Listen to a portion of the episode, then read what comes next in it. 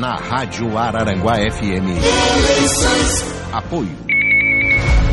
Magras, Clínica de Emagrecimento. Regional Rede de Farmácias. Carteira de Saúde Amés. Arara Tintas. Madeireira Sasso. Jazidas Ecker. Civelto, Centro de Inspeções Veiculares. Lojas Adelino. Clube de Benefícios APV. Exa Internet. Pavimentadora Jeremias. Autoelétrica RF Araranguá. Hidromeide Soluções Hidráulicas e Acabamentos. Laboratório e Farmácia de Manipulação Tournier.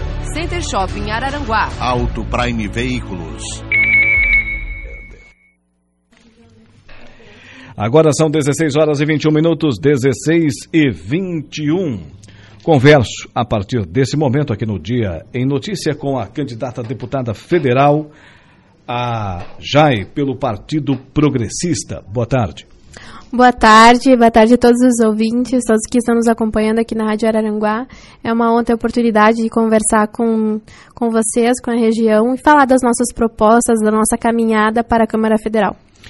O ouvinte mais atento já percebeu no sotaque da Jai que ela é lá do oeste de Santa Catarina, né? Conta pra gente um pouquinho da sua história.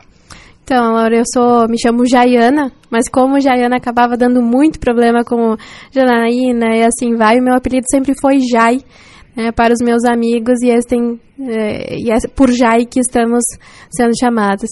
Então, eu fui vereadora eleita, candidata aos 17 anos de idade em 2012 a mais jovem de Santa Catarina, num pequeno município do oeste catarinense, e cumpri o meu mandato de 2013 a 2016, mesmo período em que eu passei no vestibular para engenharia de petróleo na Universidade Federal de Pelotas. E você é de Quilombo, né?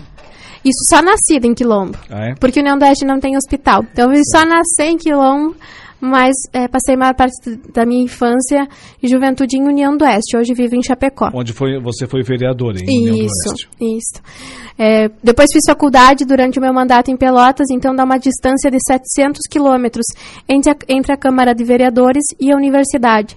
E eu tinha que fazer per esse percurso semanalmente para conseguir cumprir com as minhas duas obrigações, de estudante e de vereadora. Faltou muita sessão, não?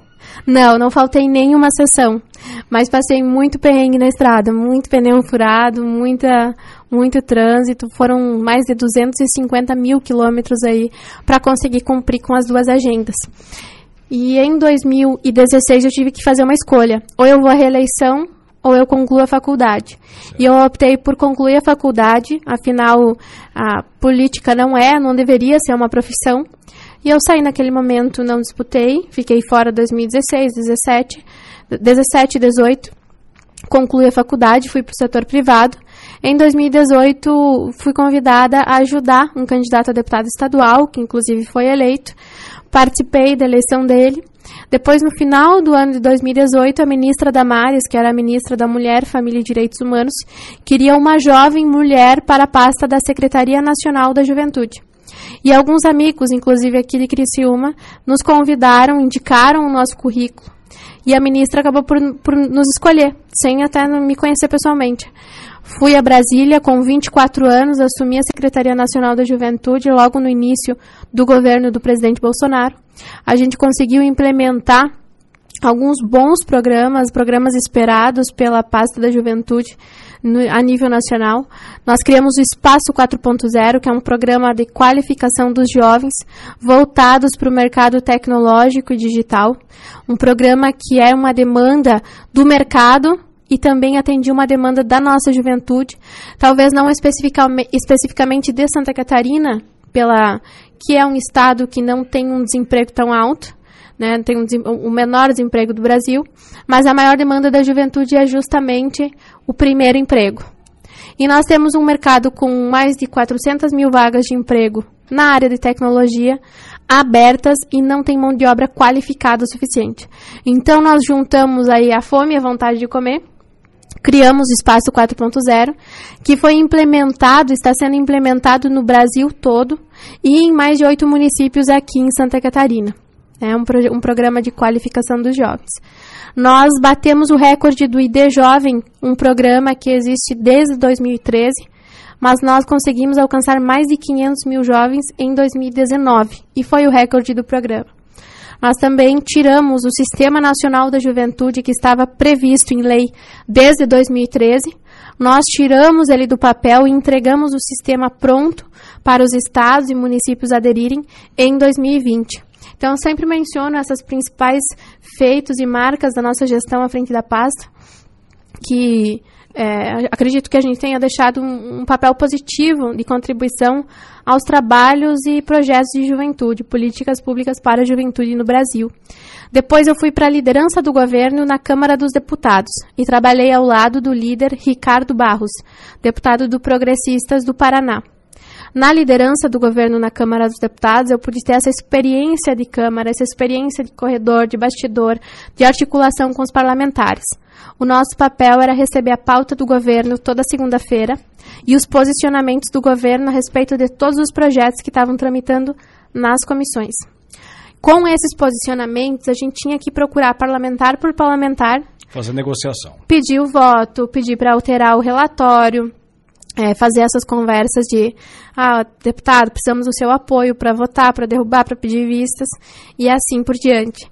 Então a gente pegou essa experiência de chão de Câmara, que eu acho que é importante, sim, para quem se propõe ser um, um parlamentar ou um candidato a deputado federal.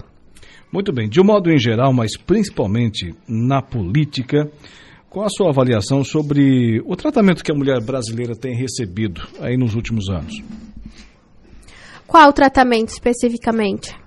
Na política, é, no dia a dia, porque temos percebido uma discussão muito grande, sobretudo nesse período eleitoral, do papel da mulher atualmente no nosso país. Olha, eu não, não vejo assim tantas barreiras em relação a você ser mulher. A gente tem que mostrar, sim, estar tá preparada e capacitada. Eu não peço voto exclusivamente pelo fato de ser mulher né, e nem uso isso disso uma ferramenta de captação de voto. Mas eu sempre trago essa questão da experiência e do tanto que a gente se capacitou para assumir a função. É, mas negar que exista o machismo seria cegar os olhos. E eu não nego que exista o machismo. É, porém, eu acredito que, que a vitimização nos, não, nos, não, não nos leva onde a gente quer chegar. O que nos leva onde a gente quer chegar é mostrar, demonstrar força, demonstrar conhecimento e capacidade. Né? E, e, tem, e, muito isso tem sido usado como arma política para credibilizar ou descredibilizar alguns candidatos, quando na verdade é só mais um uso da mulher. Estão tentando usar a mulher numa campanha presidencial. Eu acho que, bom, mulher não foi feita para ser usada, nem mesmo como arma de ferramenta política na mão de candidato à presidência da República. É, então, a minha opinião relativa a esse tema é isso. O que eu tenho a dizer para as mulheres é que espaço não é dado, espaço é conquistado. A gente tem que ir, buscar se capacitar e fazer o que a gente está fazendo, colocar o nome, disputar, porque muito se fala, mas a procura por candidatas mulheres é muito difícil. Poucas se dispõem a serem candidatas. Por isso que nós ainda somos minoria dentro do parlamento, seja nas câmaras municipais, na Assembleia Legislativa e na Câmara Federal porque poucas se dispõem a fazer esse trabalho, a se, se preparar ou colocar o nome, porque é um desafio muito grande. Não é fácil ser candidato. As pessoas olham para os políticos com preconceito. Eu entendo, não é legal hoje você chegar num lugar e dizer que você é candidato, não é bem visto. Você tem que enfrentar uma série de barreiras e preconceitos que foram criados por quem nos antecedeu, por políticos antigos. E essa carga acaba sendo depositada em nós, que somos mais jovens e aí, estamos aí nos propondo a fazer algo novo, algo diferente, queremos uma primeira oportunidade. Mas a gente tem que enfrentar. E a mulher precisa se colocar também como candidata para sair do discurso, e fazer a sua parte, que é participar efetivamente do processo. Falando em proposições, quais são os seus principais projetos enquanto candidata? Eu tenho uma pauta muito ligada à agricultura familiar. Eu venho de uma cidade que 94% da receita da arrecadação é oriunda da agricultura familiar. Apesar de hoje a maior bancada dentro da Câmara Federal ser a bancada do agro, é, é o agronegócio que é representado hoje, não, não representa a agricultura familiar. É o agronegócio do centro-oeste. É o grande produtor de grãos e de gado, que não é a nossa realidade aqui em Santa Catarina. E para você ter uma ideia do quanto nós perdemos força nesse que é um, nessa que é uma das pautas mais importantes para nós catarinenses, O Rio Grande do Sul, dentro da Comissão da Agricultura, tem 12 parlamentares. O Paraná, oito parlamentares. Nós tínhamos um único deputado lá debatendo na Comissão da Agricultura. Para você ter ideia do quanto nós perdemos força política para debater esse tema, que é tão importante para nós catarinenses. E tem uma pauta da, da, oportunidade da juventude, questão de empregabilidade, que eu não sei se ela me escolheu, eu escolhi ela. Sim. Mas está muito ligada a mim. E nessa pauta, eu defendo muito a redução do início da idade de trabalho, da idade de início de trabalho. Eu venho de uma cidade pequena, onde a gente começa a trabalhar com 9, 10 anos, 11 anos, e não fez mal. É, se você vê, é, não estou falando especificamente de mim aqui me vendendo, mas muitas pessoas que vêm do interior começam a trabalhar muito mais cedo. E isso amadurece, isso dá experiência, isso faz de você um, um profissional futuramente melhor. Você chega nos 17, 18 anos, quando tem que escolher uma profissão, e você já sabe o que você quer, porque você já teve alguma experiência com o trabalho. Então, hoje, a, a lei da aprendizagem permite que você comece com 14 anos de idade, com uma série de restrições. Ninguém quer contratar menor aprendiz porque ele não é útil para a empresa e ele também não adquire experiência nenhuma. Ele só, hoje só pode ficar sentado numa cadeira e sem se mexer muito, e só se a cadeira for muito segura. Se ele carregar um copo de água e se cortar, a empresa está ferrada. Então, o jovem aprendiz está muito engessado, acaba não podendo fazer nada numa empresa e a gente ignora o fato de que se ele não tivesse lá trabalhando, esse jovem ia estar na rua, às vezes se envolvendo com coisa muito pior, com droga, com violência, com tráfico e por aí vai, que é o que está acontecendo.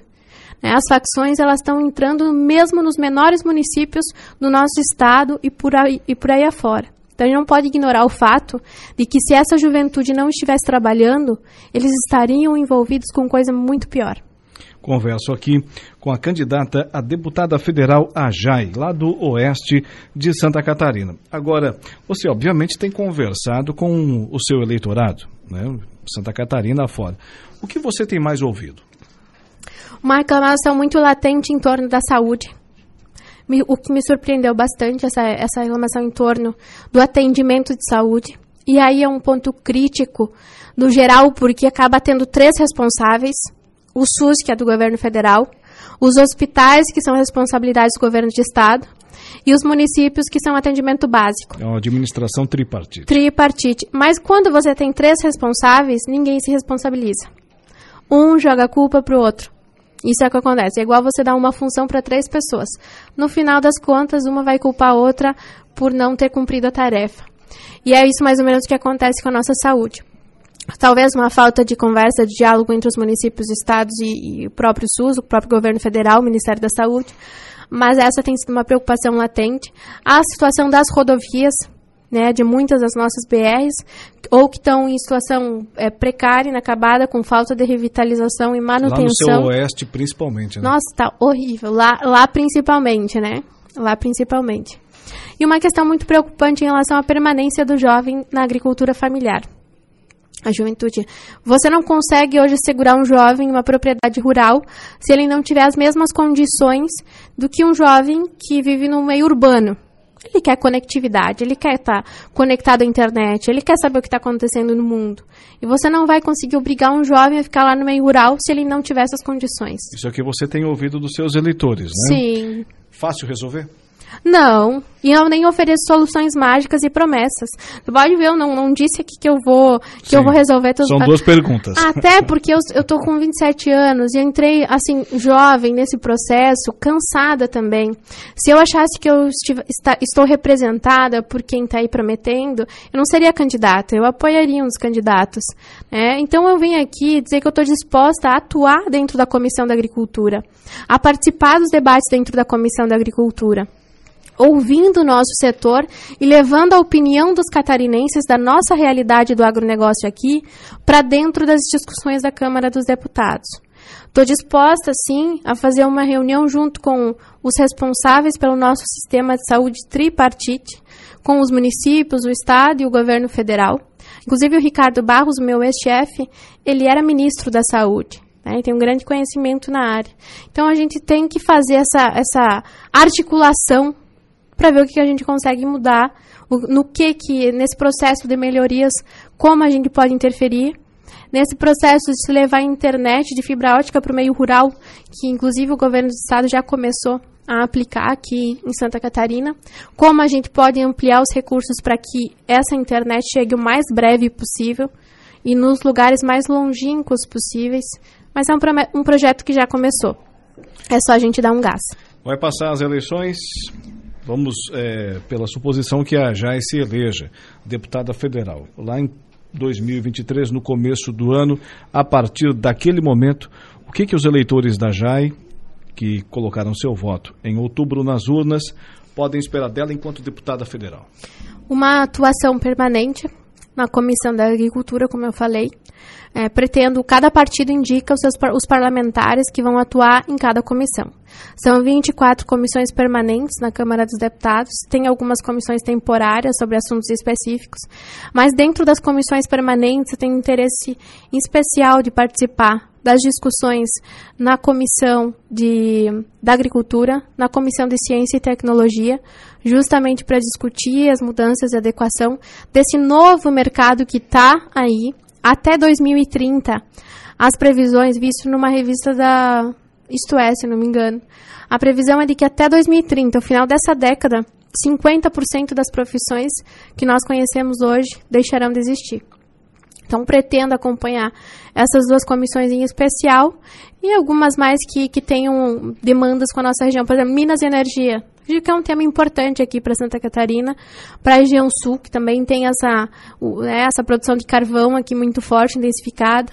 Nós temos as, essas é, barragens, essas menores que, que as PCHs. As PCHs, isso é, as PCHs que estão surgindo aqui em Santa Catarina, né, com, com, com bastante potenciais. Então, Minas e Energia, até por a minha formação em engenharia de petróleo, Minas e Energia também é uma área que tem afinidade. atuação nesses temas, mas em especial, sempre um posicionamento muito firme e transparente. Eu acho que isso é importante hoje de você saber do seu deputado federal, para que você não tenha surpresa quando ocorre uma votação, como tiveram votações polêmicas nos últimos tempos, ah, teve o voto impresso, tem a questão dos CACs, né, do, do porte de armas para CACs. Eu acho que você saber o posicionamento do seu deputado a respeito desses temas faz com que você não se decepcione ali na frente. Muito bem. Candidata a deputada federal, a JAI, diz aqui no seu material de divulgação a voz da nova geração que trabalha por Santa Catarina. Obrigado por comparecer aqui ao nosso chamado. Estava gravando material com o Lucas, mas a gente chamou aqui no estúdio e ela compareceu. Solícita. Obrigado. Tenha uma boa tarde e até a próxima. Eu que agradeço a oportunidade. Eu peço desculpas ao Lucas, porque a gente estava gravando, estava bem legal também. Ele é mas... compreensível, ele entende. Ah, espero que sim, Lucas, perdão. E... Mas eu quero agradecer a oportunidade de me apresentar a todos os ouvintes que estão nos acompanhando nesse momento, ou pela internet, ou pelo rádio, e também pedir o voto, pedir o voto e essa oportunidade de dar a essa nova geração que está buscando representar Santa Catarina. É, o voto é renovado de 4 a 4 anos, então o que a gente pede é essa primeira oportunidade, porque quem já está aí já teve a chance de fazer o que iria dizer que faria, já teve oportunidade de representar o nosso Estado. E o que essa nova geração, o que nós pedimos é essa primeira oportunidade para mostrar que nós estamos com vontade de trabalhar, com vontade de, de dar resultado. Peço voto a todos os ouvintes para o número 1121 e que acompanhem também as nossas redes sociais. O meu Instagram é Jai, com Y, underline, Nicareta, com N, de navio. Muito bem, tinha 20 minutos e utilizou cada segundo aqui do espaço Ajai, nesse nosso projeto Eleições 2022. Na Rádio Araranguá FM. Apoio. Magras, Clínica de Emagrecimento. Regional Rede de Farmácias. Carteira de Saúde Amessa. Arara Tintas. Madeireira Sasso. Jazidas Ecker. Civelto, Centro de Inspeções Veiculares. Lojas Adelino. Clube de Benefícios APV. Exa Internet. Pavimentadora Jeremias. Autoelétrica RF Araranguá. Hidromeide Soluções Hidráulicas e Acabamentos. Laboratório e Farmácia de Manipulação Tournier. Center Shopping Araranguá. Auto Prime Veículos.